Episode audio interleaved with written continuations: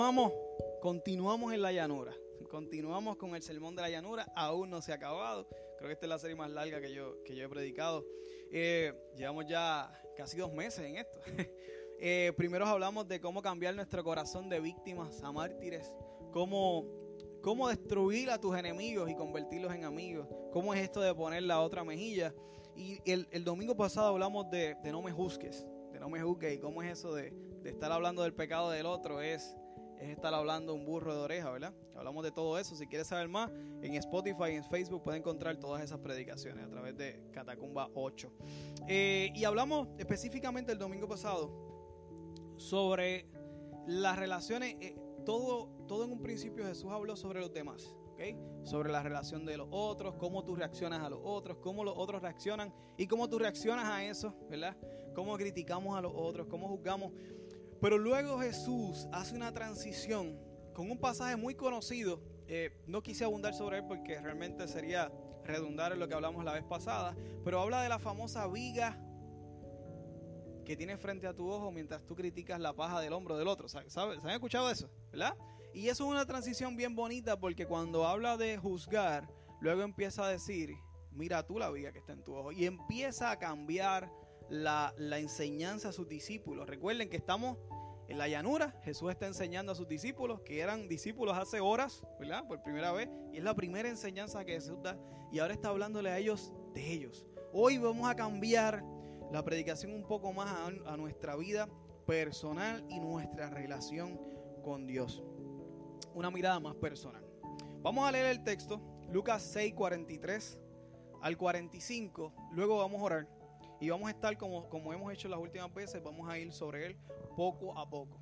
Leemos así. Dice, no es buen árbol el que da malos frutos, ni árbol malo el que da buenos frutos. Porque cada árbol se conoce por su fruto, pues no se cosechan higos de los espinos, ni de las salsas se cosechan uvas. El hombre bueno del buen tesoro de su corazón saca lo bueno, y el hombre malo del mal tesoro de su corazón saca lo malo, porque de la abundancia del corazón, ¿habla qué? La boca. Padre, venimos ante ti una vez más, pero en esta ocasión a presentarnos a nosotros mismos, Señor. Reconocemos que no estamos como se supone que estemos. Reconocemos que no somos como Jesús y nada más eso nos lleva a acercarnos más a ti. Te pido que tú abras nuestros corazones, que tú pongas nuestras mentes dispuestas a escuchar, dispuestas a aplicar y dispuestas a cambiar, Señor. Dispuestas a hacer modificaciones, Señor, pero desde lo más profundo de nuestro corazón. No inspirados por, por mí, yo soy un pecador igual que todos, sino inspirados por tu palabra que es perfecta, por tu consejo que es perfecto, por el modelaje de Cristo que es perfecto, Padre. Habla nuestras vidas hoy y no me permitas a mí ser un estorbo para tu plan, para la vida de los hermanos hoy, sino que toque sus corazones.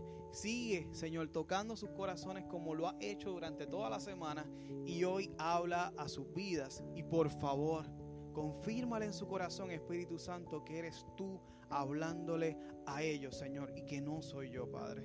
Te lo suplico, Señor, en el nombre de Jesús. Amén. Y amén y amén. Bueno, primero que todo, ¿qué son los frutos? ¿verdad? Hemos hablado de muchas cosas, aquí habla de, de, los frutos y del corazón, pero ¿qué son los frutos? Bueno, hermano, los frutos de nuestra vida no es otra cosa que el carácter de Cristo reflejado en nosotros a pesar de nosotros. ¿verdad? Porque nosotros somos un estorbo, nuestros pecados son un estorbo para que Dios se refleje en nuestra vida, ¿verdad? Pues a pesar de nosotros, eh, es el carácter de Cristo que se refleja en nosotros. Bueno, todos nosotros somos vasos rotos, ¿verdad? Ninguno estamos completitos ni estamos sanos. Todos somos vasos rotos. La vida nos ha, nos ha el pecado de otros, nos ha, nos ha hecho, nos ha aplastado, eh, nos ha hecho grietas en, nuestro, en, nuestra, en nuestra vida. Eh, eh, la maldad de otros nos ha dado. y tenemos, hemos pasado decepciones, hemos pasado problemas, hemos pasado situaciones que nuestro vaso se ha roto y tenemos grietas por todas partes.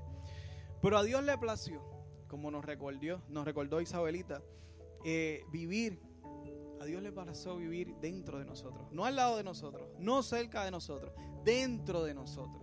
Y me encanta la ilustración de que Jesús es la luz del qué? Del mundo. Y el Jesús está dentro de nosotros, esa luz intensa que dice la escritura que en el cielo no habrá necesidad de sol porque su luz resplandece. Al Él estar dentro de nosotros y nosotros con esa grieta, su luz resplandece a través de nuestra grieta. Y ahí me hace sentido cuando la Biblia dice que Él se fortalece en nuestra debilidad. Los frutos son cuando esos destellos de luz intensa que se ven a través de esa grieta. Porque a pesar de nuestros problemas, Dios utiliza nuestros problemas para Él glorificarse. Dar frutos es permitir que Dios use nuestras debilidades, también nuestras fortalezas, pero a veces más nuestras debilidades, para Él brillar a otros y que otros puedan ver la luz de Cristo a pesar de mí. Amén. Esos son frutos, ¿ok? Esos son los frutos. Eh, y, oye, no existe nadie, nadie bueno, dice la Escritura, no existe ni uno bueno. Eh, y también dice que todo lo bueno viene de quién? De Dios. Padre de la luz. Y ese verso a mí me encanta, lo, he citado otras veces.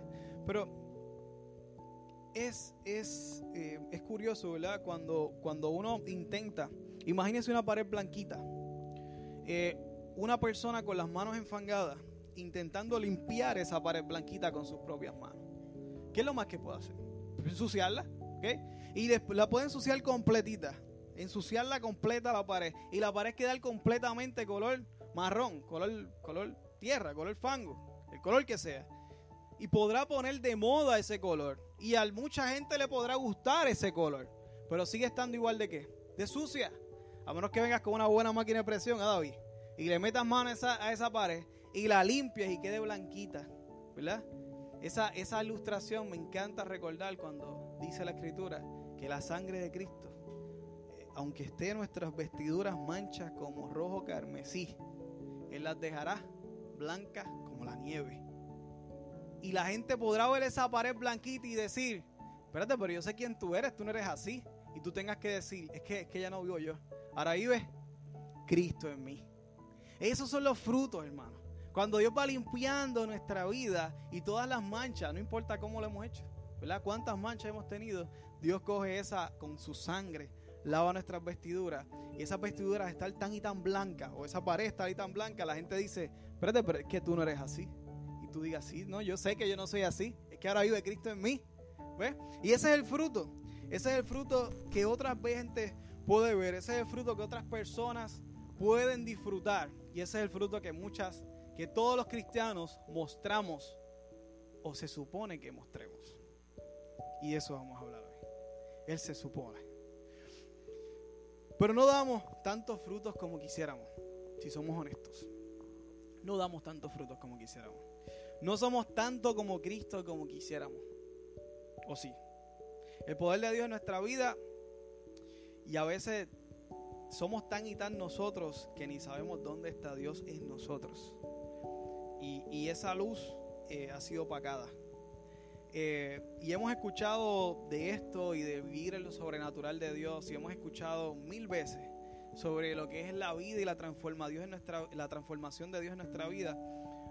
Pero a veces sentimos, si somos honestos, no, lo hemos experimentado como, como otras personas sí, eh, o no lo hemos experimentado en algunas áreas de nuestra vida.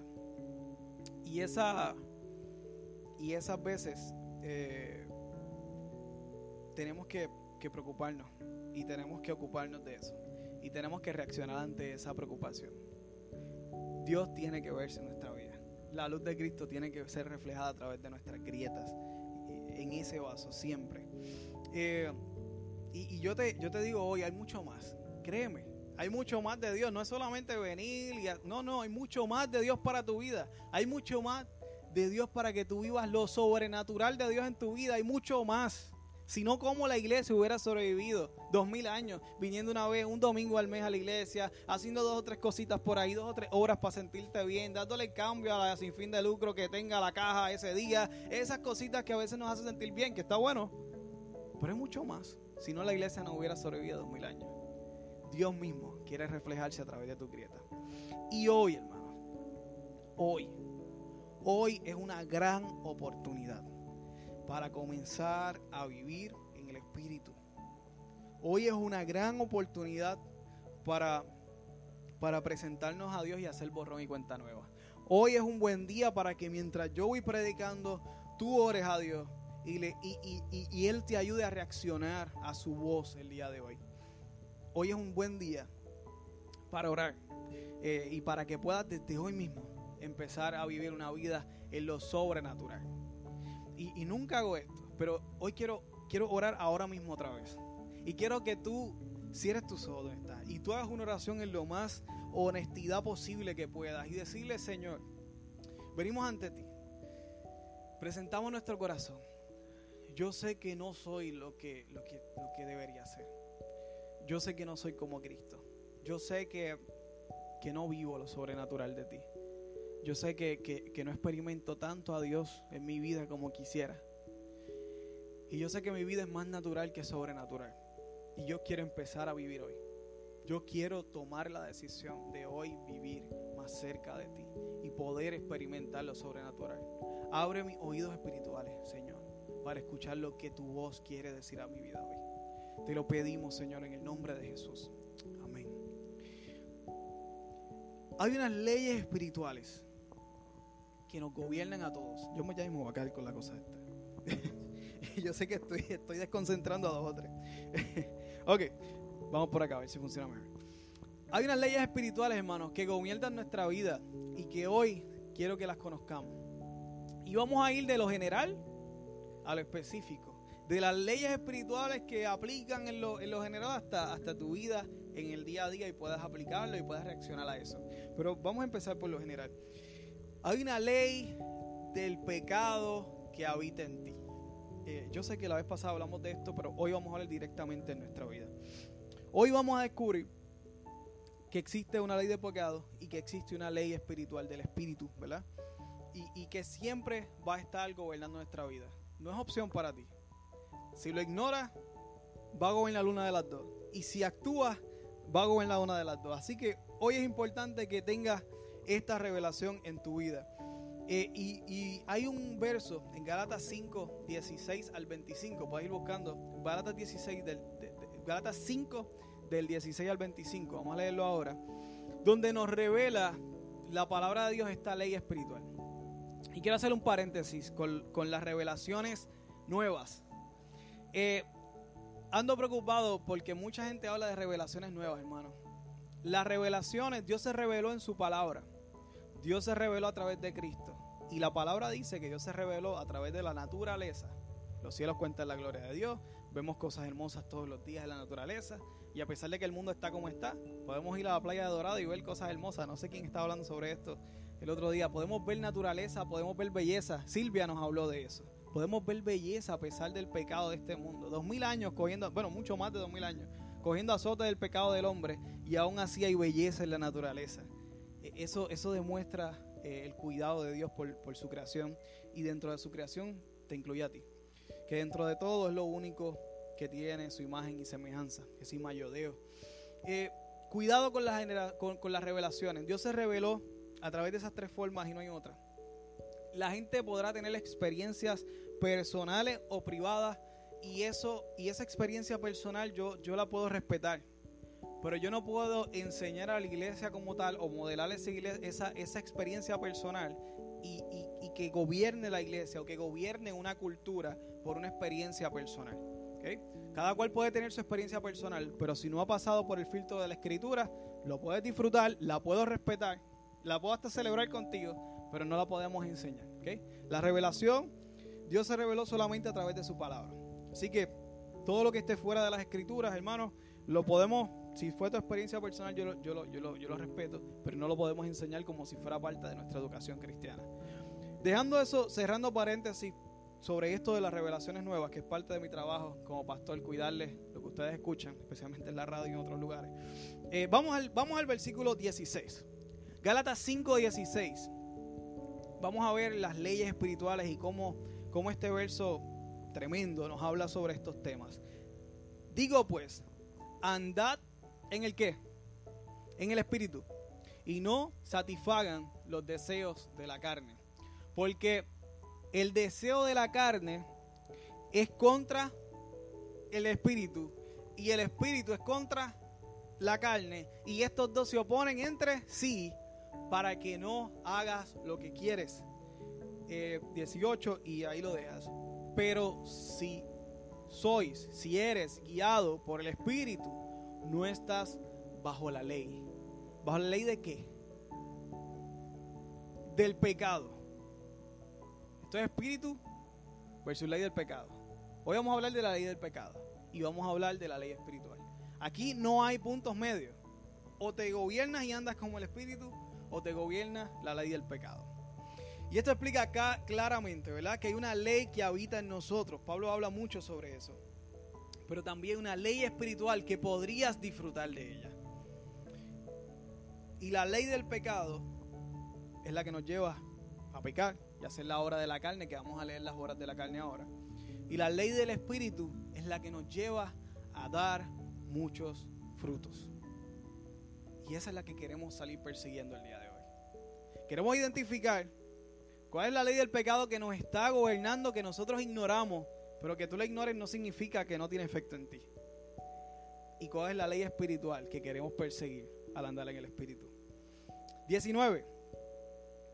Manifiesta y manifiesta son las obras de la carne, que son adulterio, fornicación, inmundicia, laxivia, idolatría, hechicería, enemistades, pleitos, celos, ira, contienda, disensiones, herejías, envidias, homicidios, borracheras, orgías y cosas semejantes a estas, acerca de las cuales os, he, amonesto, o sea que Pablo los había regañado ya por esto, como ya os he dicho antes, que los que practican tales cosas no heredarán el reino de Dios. Déjalo ahí.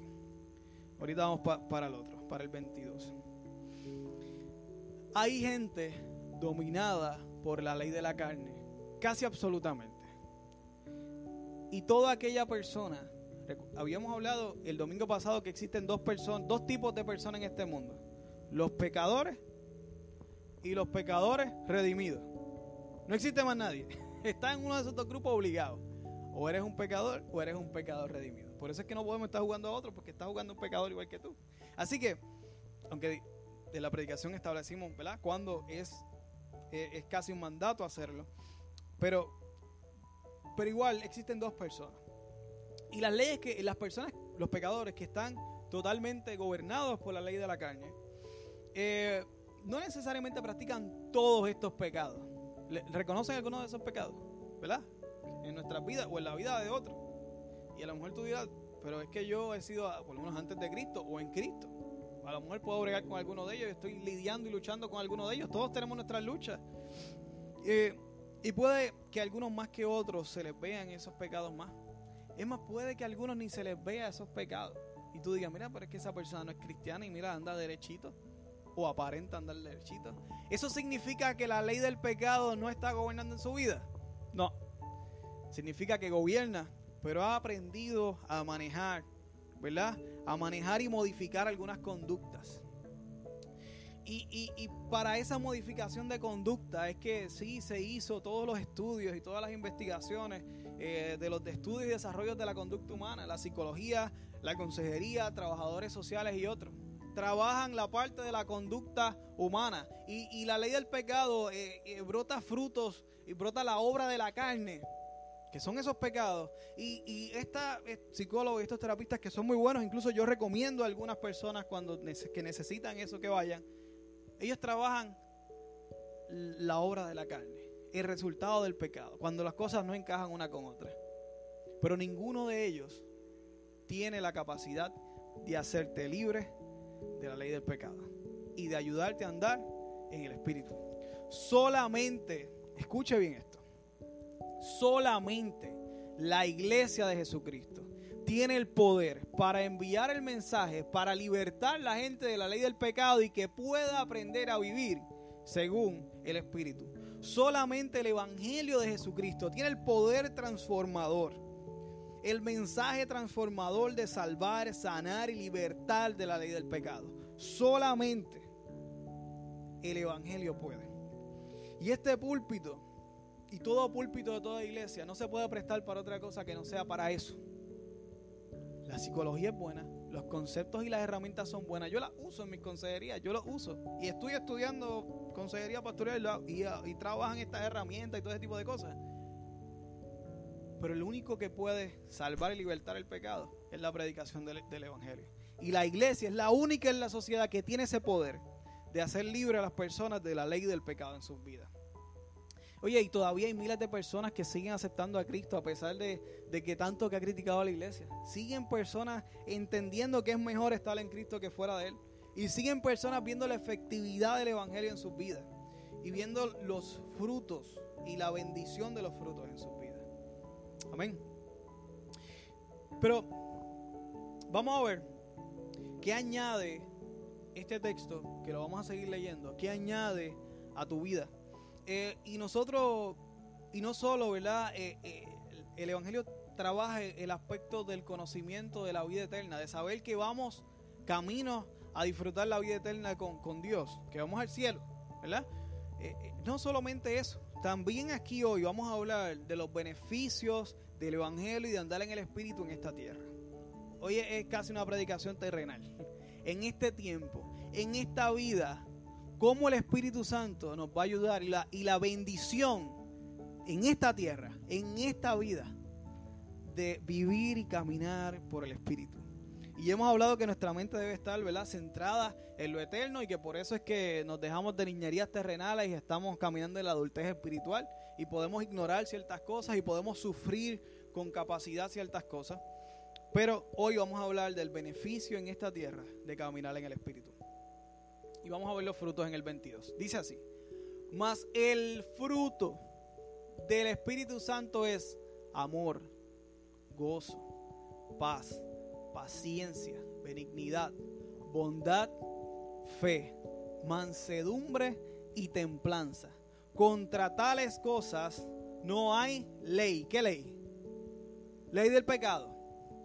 Pero los que son de Cristo han que crucificado la carne, o sea, la ley del pecado, con sus pasiones y deseos. Si, condición, vivimos por el Espíritu, andemos también por el Espíritu. Crucificados es la única vez que se utiliza este original de griego para hablar de una metáfora, para hablar de algo que no es literalmente crucificar algo, eso está en el, 24, si me lo puedes poner. Crucificados. Se utiliza para hablar de la crucifixión. ¿Nos recuerda qué? Nos recuerda de la crucifixión de Jesucristo. ¿Y qué es lo que está crucificado? Según ese texto. ¿Qué es lo que está crucificado? La ley de la carne. Los que andan en Cristo han crucificado la ley de la carne junto con sus pasiones y junto con sus deseos. Y nos recuerda también que estamos llamados a tomar nuestra cruz cada día y seguirlo. Mateo 16, 24. Se nos recuerda que la muerte de la carne es a menudo dolorosa y que tenemos que tomar decisiones firmes, como hoy muchos van a hacer, para seguir caminando en el Espíritu. Y si andamos según el Espíritu, también podemos mantener esa ley del pecado crucificada y poder dar muchos frutos. El 25 dice, y hay una diferencia que quiero que vean en ese 25. Si vivimos, ¿dónde se vive? En esta vida y en la vida eterna, ¿verdad? Si vivimos, y dijimos que nuestra vida siempre tiene que estar mirando lo eterno. Así que está hablando este texto de que si vivimos en la eternidad, si vivimos pensando y garantizando nuestra vida eterna, allá, ¿verdad? Que lo estuvimos hablando, también andemos donde en esta tierra según el Espíritu. Y en esta tierra poder dar muchos frutos. O sea, aquí deja una, una zona gris. ¿Puede un cristiano, un creyente, salvo, que entregó su vida a Cristo, un pecado redimido, para usar la misma, ¿verdad? Eh, lo que estamos hablando, ¿puede un pecador redimido no andar en el Espíritu?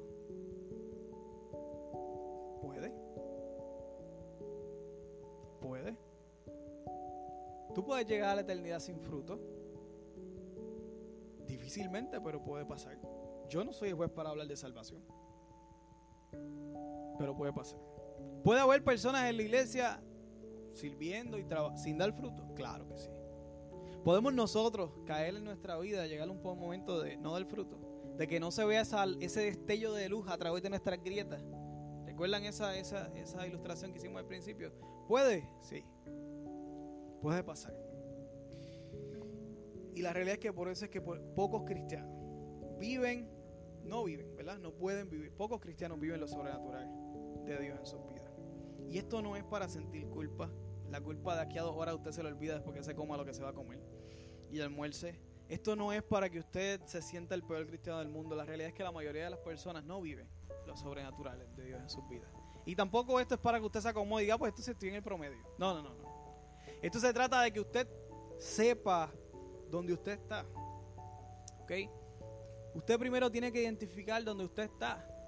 Tú puedes saber hacia dónde tú quieres ir, pero si tú no sabes dónde tú estás, el GPS no te va a llevar para ningún lado. Si no tienes el location prendido, si no tienes el, el, pin de donde tú estás prendido, el GPS no te va a poder guiar a ningún lado. Tú puedes saber a dónde tú estás, a dónde tú quieres ir. Tú quieres saber a, cuál quieres que sea tu destino, cuál es la meta que tú quieres llegar espiritualmente. Pero si tú no reconoces dónde tú estás, tú no vas a poder llegar. A España puedes llegar con un carro, ¿no? Tienes que coger un avión, tienes que hacer un montón de cosas ahora con este COVID peor todavía. Tienes que saber hacia dónde tú quieres llegar. Seguro queremos vivir, dar muchos frutos, pero tienes que reconocer dónde tú estás. Y hoy es un buen día para tú reconocer dónde tú estás. Y, que sigas orando al Espíritu Santo que diga, Señor, habla mi vida, dime dónde estoy. ¿Por qué me estás hablando de esto hoy? ¿Por qué hoy? Y, ayúdame a reconocer hacia dónde tengo que ir. Cuando hablo de vivir en el Espíritu eh, y de los frutos, hablo de vivir lo sobrenatural de Dios. Dos cosas es exactamente lo mismo. Eh, es la manifestación del Espíritu Santo y el carácter de Cristo en mi vida. Que de todas ellas, de toda, todo el fruto, de todas esas, esas manifestaciones de Dios en nuestra vida, de todos esos dones, de todos esos talentos, la misma escritura dice que la más importante y que la mayor de todas es el amor. El amor. Y ese fruto del amor es el fruto que todos debemos buscar, porque es el más importante. Pablo nos lo recomienda. Que lo busquemos, que lo anhelemos. Podemos pedir todas las otras cosas, todos los carismas del Espíritu Santo, bíblicos. Y si no tenemos amor, pero ese amor, ese amor tiene que ser cuando tú dejes ese amor, cuando tú estés hablando con otra persona, cuando tú le estés haciendo acciones de amor como vimos, que el amor se expresa a través de acciones, cuando tú estés haciendo a través de eh, acciones de amor eh, en tu vida y dando ese fruto de amor en tu vida, ese amor tiene que ser moral, ese amor tiene que ser ético, ese amor tiene que ser bíblico y ese amor tiene que ser legal. Yo no puedo mostrar amor fuera de lo moral porque realmente lo que estoy enviando es condenación. Yo no puedo apoyar a una persona que está haciendo una conducta contraria a Dios. Yo le puedo amar, yo lo puedo cuidar, yo puedo secar sus lágrimas, vendar sus heridas. Pero yo no puedo apoyar su conducta. Eso no es amor. Lo estás condenando. ¿Cuál va a ser el final de esa persona? ¿Salvación? No. Tú lo amas, tú lo abrazas, tú, tú lo bendices, tú le secas sus heridas. Tú, le secas sus lágrimas, le sanas sus heridas. Pero tiene que ser un amor que diga la verdad. Porque si no lo que estás haciendo es condenación. Tú no, tú no puedes estar apoyando a una persona que hizo algo ilegal y decir, no, voy a orar por ti, Dios te va a sacar. Bueno, sí, pero tienes que pagar tus consecuencias. Si esa persona, igual lo ético. Si una persona no está haciendo algo ético, yo le puedo amar, lo puedo apoyar, puedo orar con él, seguro que sí. Estás estresado, dale, vamos a una vuelta, vamos a salir, despejate la mente, pero yo no te puedo apoyar en tu acción, poco ética o no ética, porque podrás salir bien de esa, pero eventualmente vas a, vas a condenar a otros y también te tocará algo. y lo estoy condenando. Ese amor tiene que ser un amor de verdad, un amor bíblico, un amor enmarcado en lo legal, en lo moral, en lo ético y en lo bíblico. Mi amor debe estar enmarcado en lo que Dios establece en su palabra, en lo que Dios establece que es amor. De lo contrario, estoy siendo herramienta del mismo Satanás. Y podrás sentirte bien, pero no estás bendiciendo a esa persona si no le estás, si no estás amando de la forma correcta y si no le estás amando de la forma bíblica. Yo sé que se puede hacer con las mejores intenciones y uno puede pasarle la mano a la gente, pero no a su pecado. ¿Okay? Son cosas bien distintas. Y eso también es fomentar la ley del pecado de la persona y no caminar en el Espíritu. Hay unos beneficios que son bien palpables en la vida del creyente. Hay unos beneficios del Espíritu Santo que son sumamente palpables en la vida del creyente y que mucha gente lo puede disfrutar, ¿verdad? Porque ¿quién disfruta el fruto del árbol? El árbol. No los demás. Pues esto pasa igual. Pasa igual. Por eso hizo la comparación. El fruto del Espíritu lo disfruta los demás, tu esposa, tus hijos, tus amigos, tus empleados, tus jefes, tus compañeros de trabajo, tus hermanos de la fe, tu comunidad, tus vecinos, ¿verdad? Y cualquier otro grupo de círculo de relaciones que tengas. Y anhelar, vivir en el Espíritu es anhelar una mejor vida en Dios. Vivir esta vida plena, dando fruto, bendiciendo a las otras personas, guiando a las otras personas. Y anhelar vivir de esa forma es anhelar vivir crucificado en la cruz, esa ley del pecado. Pero tenemos que identificarla y tenemos que saber. En tomar nuestra cruz y seguir a Cristo todos los días. Y en estar dispuestos a todo por Él. Hablamos que humillaciones, peligro, momentos de duda y soledad en la vida. Estar dispuestos a todo por causa de aquel que lo dio todo en donde? En la cruz. En la misma cruz que tienes que estar dispuesto a crucificar tus pecados. Es vivir de una forma intensa y apasionada por Dios no es estar en las aguas tibias, ni mucho menos frías. Es estar en el fuego del Espíritu Santo, en ese calor, ¿verdad?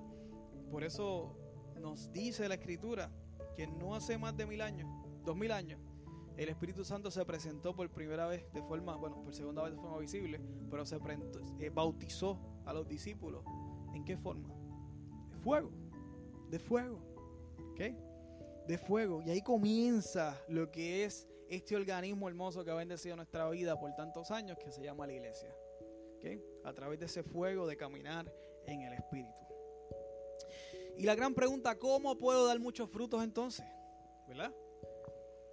Puedo clavando la ley del pecado en la cruz. Si te consideras cristiano, aquello ocurrió ya una vez en tu vida por lo menos si te consideras creyente, si algún día tú confesaste a Cristo como tu Salvador, si algún día tú recuerdas un momento, un momento, tu proceso de haber llegado hasta ese punto pudo haber sido larguísimo. Dios trabaja con nosotros de mil formas. Todos llegamos a Cristo de miles de formas distintas, millones. Todo, todo el mundo tiene su forma especial y Dios trabaja de forma personal con cada uno de nosotros en llegar a Cristo. Pero llegar al Padre se llega a través de una forma y es confesando con nuestra boquita de comer a Cristo como Salvador. De una sola forma se llega al Padre, es confesando a Cristo como Salvador. Y, la confesión, y tú hablas eso una vez, lo puedes haber, te puedes haber reconciliado con el Señor eh, y hoy podría ser una gran oportunidad o para confesar a Cristo por primera vez hoy, pero eso se hace una vez en tu vida. Hay un proceso para tú convencerte de hacerlo, larguísimo, claro que sí, pero eso es un momento, Tu madurez espiritual también será súper larga. Toda tu vida vas a estar madurando espiritualmente, alta y baja. Muchos frutos, pocos frutos, pero espero que estés dando frutos, ¿verdad? Eh, y si lo hiciste, si eres creyente y te consideras cristiano, que hiciste eso en tu vida, una vez ya tú crucificaste tus pecados en la cruz. Tú crucificaste la ley del pecado en la cruz. Pero,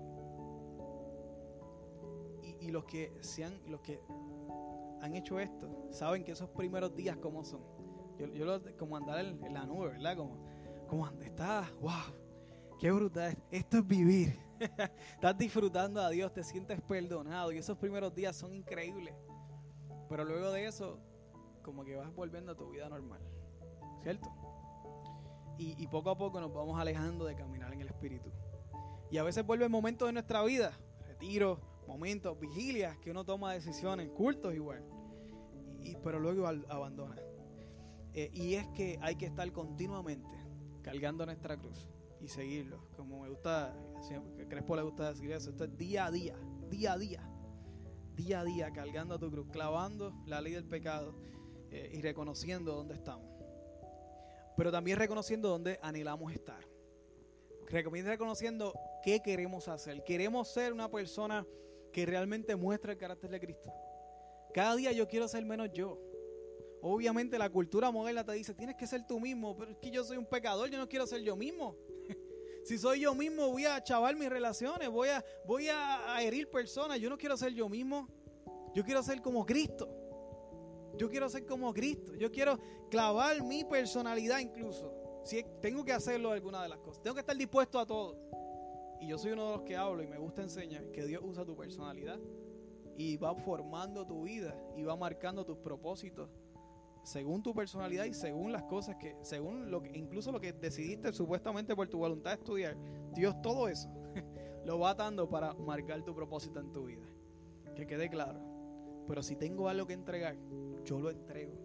Yo quiero ser más como Cristo. Así eso sea dejar algunas cosas de mi personalidad. Porque si mi personalidad conlleva prácticas pecaminosas, pues yo no puedo ser como Cristo practicando cosas pecaminosas. Un ejemplo simple. Pero eso es lo que queremos, eso es lo que debemos querer anhelar. Señor, yo quiero anhelarlo. No lo anhelo, pero quiero anhelarlo. Quiero quererlo. Quiero, quiero sentir que realmente yo, yo quiero eso. Y no lo quiero. no sale en mi corazón. Realmente no, no me nace ni siquiera anhelar tu fruto. Pero hubo una vez un señor que vino a él y le dijo, si tú crees, tu hijo será sano. Y él le dijo, Señor, ayuda a mi incredulidad. Ayúdame a creer. Es una honestidad bien bonita. Y, hoy muchos de nosotros podríamos venir con esa misma honestidad y decir, Señor, yo realmente no quiero esto, pero ayúdame a quererlo. Yo quiero anhelar tener muchos frutos. Y créeme que tu vida vas a empezar a vivir lo sobrenatural. Y cuando yo hablo de lo sobrenatural, yo no hablo de estar caminando en agua. Quizás, yo no sé. Pero hablo de que tu carácter sea menos tú y sea más Cristo. Que, que, que, que tú puedas eh, tener paciencia, que tú puedas ir abandonando los pecados que por muchos años has tenido luchas y por fin lo puedas hacer. Que te atrevas a ir a, a un profesional de la salud si nunca lo has ido que te atrevas, que te atrevas a reconocer tus errores, que te atrevas a perdonar, que te atrevas a pedir perdón que seas más como Cristo y menos tú. Que abandones tu, vida. Esa, esa ley de pecado que quiere, que quiere adueñarse de ti. No lo permitas. Y empieza a vivir según el Espíritu. Spurgeon, un predicador que, que murió hace algunos siglos atrás, dice, no es solo el malo el portador del veneno para la cosecha. También el hombre que no da fruto debe ser echado al fuego. ¿Y a qué se refiere esto? Que el que da fruto está bien, está dando fruto. El que da frutos malos, hay que cortar ese árbol. Pero el que no da fruto, de igual manera, hay que cortar ese árbol. Es igual de malo para el agricultor. Tener un árbol que da frutos malos a tener un árbol que no da fruto. Es la parte tenebrosa de este asunto. Porque no da el fruto. Es igual de malo para el agricultor. No puede vender. No puede echar para adelante su negocio. Y tiene que sacar ese árbol también. Puede estar lo más frondoso, lo más bonito y puede dar la mejor sombra. Pero si el diseño de ese árbol no es para dar sombra, es para dar fruto, lo va a cortar. Y va a utilizar ese terreno para uno que dé fruto. Tengo que explicar más a detalle esto. Si nuestra vida como cristianos se mantiene inerte, se mantiene sin dar fruto, se mantiene sin, sin, sin tú mostrar el carácter de Cristo. Si tú no estás iluminando, estás apagado. Aquí no hay, no hay, no hay otra forma. Tenemos que anhelar, querer dar fruto. No hay forma de encontrarte frente a frente con el Dios Todopoderoso, de haber entendido la gracia, haber aceptado esa tan grande salvación y luego de eso quedarte exactamente igual. Tú, no lo entendiste. No, no, hay forma de encontrarte con el Dios Todopoderoso y quedarte igual.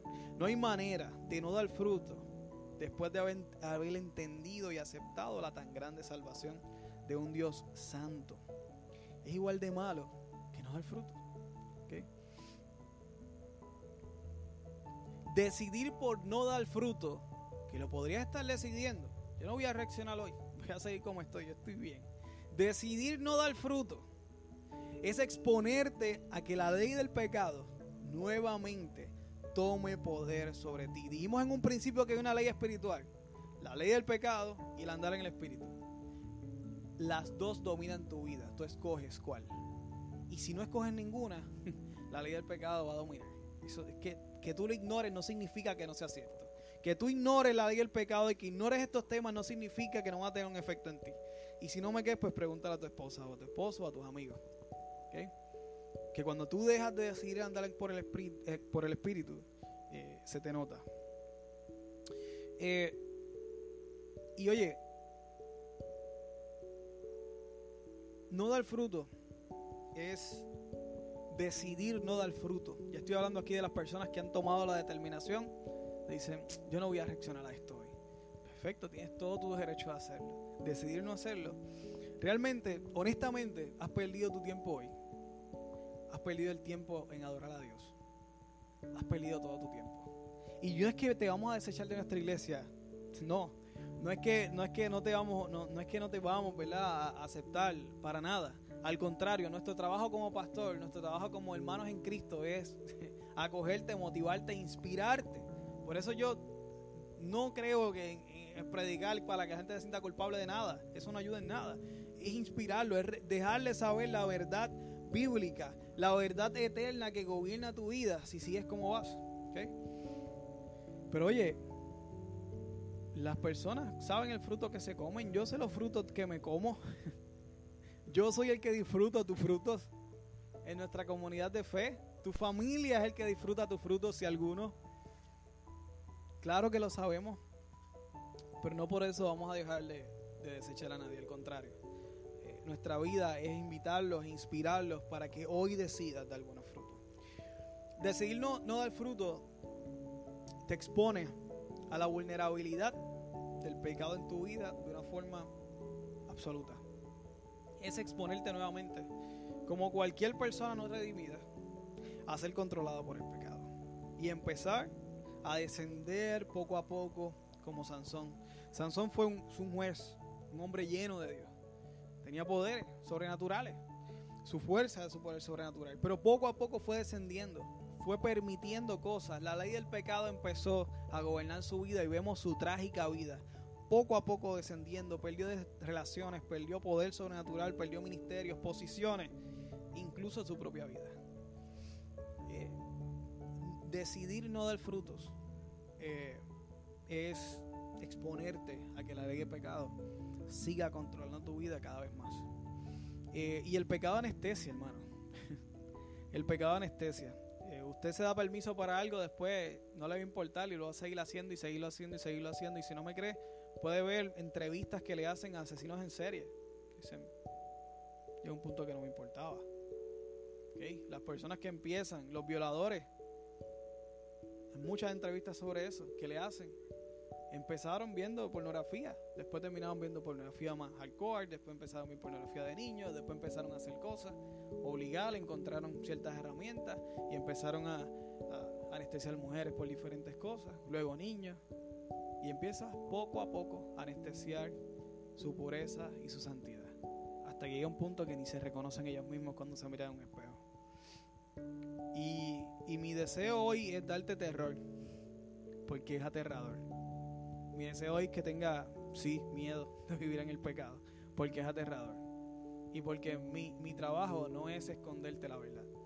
Mi, mi trabajo hoy en amarte es decirte la verdad y las consecuencias. Tú escoges lo que tú quieras coger. Ese es tu derecho. Yo te voy a seguir amando y voy a intentar seguir inspirando a hacer lo que tú quieras hacer. Pero mi trabajo es, dejarte saber tus consecuencias. Y si allá es que tú quieres ir, perfecto, allá es que tú vas. Pero reconoce hoy dónde tú estás. Y a lo mejor ves ese destino muy lejos. Pero si continúas bajo la ley del pecado, podrías llegar allí. De la abundancia del corazón habla la boca. El 45 nos habló de eso. Me encanta ese verso. Por eso tus frutos van a ser conocidos ante los demás. Por eso es que los demás, por eso es que lo que hablas, por lo que te preocupa, a lo que le dedicas tu tiempo, lo que piensas por la noche antes de acostarte a dormir, o mientras estás acostado durmiendo y no puedes dormir. los temas que hablas, tus metas incluso, tus deseos, tus metas personales, todo habla de tu condición y revela lo que hay en tu corazón. Pero sobre todo, revela qué ley controla tu vida más y qué has permitido que controle tu vida más. Con esto voy terminando. Es un concepto muy simple, claro que sí. Y fui hasta redundante durante todo el mensaje, dando diferentes ejemplos para que pudieras visualizarlo y abrazar la verdad. Y el concepto es simple, claro, porque es que el Evangelio es simple. El Evangelio fue dado para que todo el mundo pudiera entenderlo y pudiera reaccionar. Aquí no se trata de cuán complejo se hace el mensaje, sino de cuánto tú reaccionas a lo que entiendes. Y ahora quien no lo acepte por ser simple y anhelar, ¿verdad? va a anhelar algo más profundo eh, o algo más intelectual. Pero la realidad es que tú tienes solamente dos opciones.